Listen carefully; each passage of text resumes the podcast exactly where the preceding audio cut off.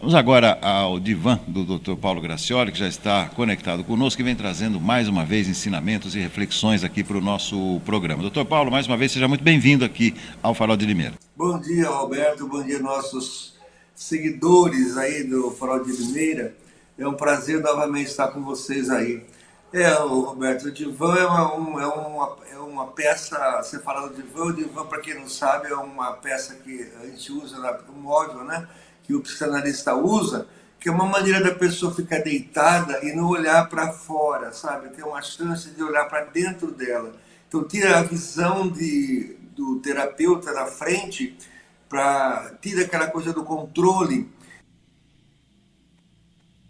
Então, fica assim algo mais para dentro. E, e, essa é a história do, história do divã. Mas, Roberto, o assunto você me pediu para falar sobre assédio sexual, né, na semana passada, e é um assunto muito recorrente aí sobre, na, nas TVs, nos jornais, né, depois que o presidente da Caixa lá e o seu vice também fizeram, foram denunciados, né? Mas esse é um assunto, Roberto, que a gente escuta desde, desde sempre, né? É que atualmente com essa divulgação da, da mídia, hoje você com filmes, com denúncias, a gente fica sabendo aquilo que sempre existiu, Roberto. Só que no passado não se falava. Por exemplo, é muito frequente na, nas queixas de paciente que lá no passado, geralmente uma pessoa da família, ou alguém muito próximo da, da família, que era aquele que perturbava, que fazia o assédio nas crianças, né?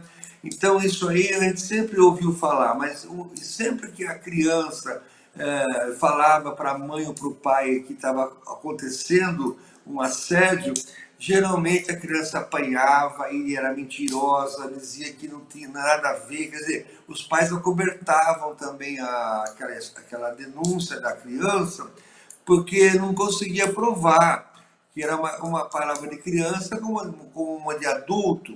Então, nessa criança levava desvantagem. Então, muitas, muitas pessoas que reclamam hoje do passado, eles acabaram virando assim, é, de, vítimas, como se fossem as agressoras do, do, do assediador, porque ninguém valorizava os pais, nada, que aquilo era uma verdade. Então, encobria-se, quer dizer, deixa quietinho aí, não fala nada, e a criança crescia com aquele trauma. E tem um assunto interessante também que é as crianças, Roberto, os nossos acompanhantes aí do, do, no ar agora, né? A gente, a criança não sabe até uma certa idade que aquele carinho, né? Um carinho estranho, né? Que um primo, um, o próprio pai, a própria mãe, o vizinho, né? Que aquele carinho não é um carinho, sabe? É, porque não deixa ele ser uma, passar a mão a, das partes íntimas, ou passar mão no rosto, é um, pode ser um carinho. Então, certo, uma certa idade, a criança não tem noção do que está acontecendo, do que, que pode não pode, essa permissividade que, que o, o, o, o assediador tem, né? Que ele acha que tem esse direito. Então, isso acontecia muito, e até hoje, quer dizer, a, a, a vítima, que é a criança, acaba sendo desvalorizada pela família, isso traz um trauma para a criança que ela sufoca a vida toda, cresce e tem traumas que depois podem aparecer na parte sexual do casamento, essa dificuldade de ter um prazer, eu mesmo até de aceitar um homem na vida, né? A gente vê isso hoje na, lá na novela Pantanal, quando a Juma fala que homem é tudo igual, que casamento não está nem aí, que filho só dá dor de cabeça, então é um trauma que ela tem e está seguindo na novela, até não sei para onde vai, essa situação de uma vivência do passado, de uma conversa que a mãe falava para ela. E isso, atualmente, as pessoas que têm esse trauma de infância sofrem muito. Então, Roberto, aparece quando a criança um dia conta para alguém que a reação dos pais, ou ela mesmo com a idade, vai percebendo que aquele carinho não é carinho, é um assédio. Aí está uma culpa muito grande na criança, no adolescente, que fala, puxa vida, então eu estava sofrendo um assédio e eu não sabia o que era isso, né? Então, vai da reação dos pais diante da quando a criança conta, ou mesmo sem contar nada, guarda isso na, no seu, no, na história da vida e não fala para ninguém, mas sabe que que aconteceu algo que não era para ter acontecido. Isso traz trauma. Ora, principalmente o que acontece é, você vê o poder, o poder que um, que um, um se é que realmente ele fez isso, né, o presidente lá, lá, da Caixa Econômica, quer dizer, ele tem o poder na mão, o poder de subjugar as mulheres, poder de, de ameaçar. Então, diante desse poder, ele sentia no direito de fazer o que ele bem queria. Isso é, é uma atitude de ditador, de violência. Então, da família também, a pessoa que vai mexer com uma criança, ele tem o poder de saber que ele ameaça a criança. Se você contar, eu mato o seu pai, eu faço algo para você, para sua família. Então, a criança fica exatamente indefesa, insegura e sofrendo esse assédio um ano, dois, três mais até. Então, porque o poder que o homem, porque a mulher também pode fazer assédio para meninos também, não é só o homem para menina, é o homem para o menino, a mãe, o pai, o parente, são, a mulher também pode assediar um garoto, isso acontece também, menos, mas acontece.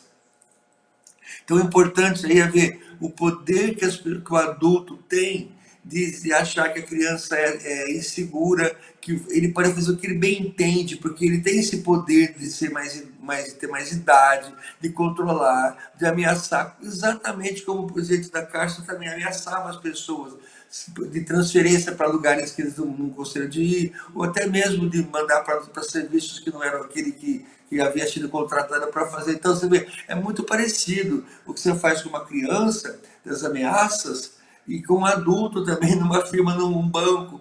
Então, esse poder que as pessoas acham que tem de subjugar a criança, o adulto, o adolescente, que não vai acontecer punição nenhuma, não vai ter punição.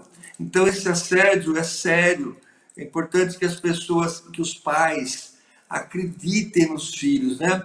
Até provar o contrário, que tá, a criança pode estar fazendo uma, uma brincadeira, quer prejudicar alguém, mas tem que investigar isso. Não pode simplesmente ouvir e falar, você está mentindo, ou agredir a criança. Não, tem que investigar, eh, preparar algo assim para se, se ver a evidência de alguma situação que a criança possa mostrar que tal horário acontece, tal dia, que aparece alguém em casa, um tio, um primo, um vizinho, né?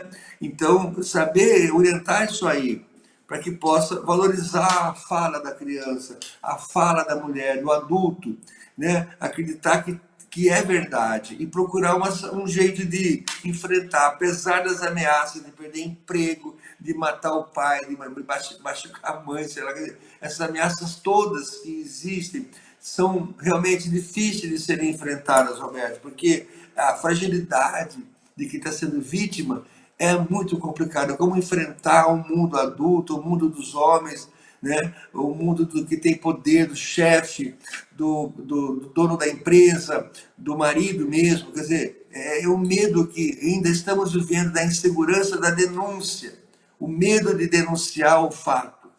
Então, a gente observou isso essa semana, dos 15 dias para cá, o medo que as pessoas têm mesmo é, de falar que, que estão sendo agredidas e violentadas. É, uma pergunta, Roberto, que isso aí é um assunto tá, vai longe, né? Mas é um assunto específico hoje de, de assédio sexual, né, Roberto? É, esse medo que o senhor está se referindo, né, doutor Paulo, é o que mais é, é, deixa a gente indignado, né? Porque esse medo é, acaba sufocando as pessoas, né, doutor Paulo? É um outro sentimento também, né? Então, sufoca porque você fica guardando aquela angústia, aquele medo, pode até cometer suicídio, porque de repente você viu que fez uma coisa que seria assim. Eu não gosto da palavra falar errada ou certa, mas é uma coisa que não era para ser ter sido feito, né? Quer dizer, ter gostado da vez enquanto não achava o que era o assédio, a, criança pode não saber que aquilo é um assédio, né? Porque não deixa de ser um carinho para a criança, até que ela percebe que, que aquilo ali é algo violento e aí a mãe ou o pai dá uma represália, aí reforça aí a culpa e essa culpa pode levar a suicídio, levar um, um, no futuro, né? No, na fase adulta, sem ter um prazer sexual, né? ter medo de se relacionar com as pessoas, né? E isso tudo é saúde mental já foi para já foi para o brejo, não pode falar, já foi, tem que se tratar com terapia, com medicamento, porque é um sofrimento grande que as pessoas relatam de fatos da infância e que conseguem falar para mim, às vezes, ou para o médico, para mim, por exemplo, ou com outras pessoas que podem abrir, falar, olha, eu fui assediada. Isso alivia muito a pessoa que pode falar, confiar no médico, num padre, num pastor, né? que não vai ser uh, opressor, que não vai criticar a pessoa, que vai acolher a palavra, que vai acolher e vai ajudar a enfrentar e não criticar o fato de ter sido violentada ou assediada, né, Roberto? Sem dúvida nenhuma, sem dúvida. Doutor Paulo, é isso aí. Muitíssimo obrigado. Nosso tempo está chegando ao final. Mais uma vez, doutor Paulo, só tenho que agradecer a sua contribuição, sempre inteligente e elegante aqui no nosso programa. Desejo para o senhor aí uma boa sequência de semana. Semana que vem estaremos de volta, doutor Paulo. Tá, Roberto, eu só estava esperando os frios essa semana, mas ontem vi que vai demorar mais 15 dias para aparecer o frio. É, então vamos deixar para comer feijoada daqui uns 15 dias. Tá um abraço para todos nós aí, para vocês, para os nossos acompanhantes e bom fim de semana e, boa, e alegrias e, e pense bem na vida né? e sempre tem que ter o amor para ouvir as pessoas com amor, não com julgamento, não com você está errado, você fez isso, não. Acolher, seja qual for o assunto, sem moralismo. É difícil, né, Roberto? Mas é uma experiência nova, sem moralismo, sem certo e errado. Um abraço, gente. Valeu. Obrigado, doutor Paulo. Um grande abraço para o senhor também. É isso aí.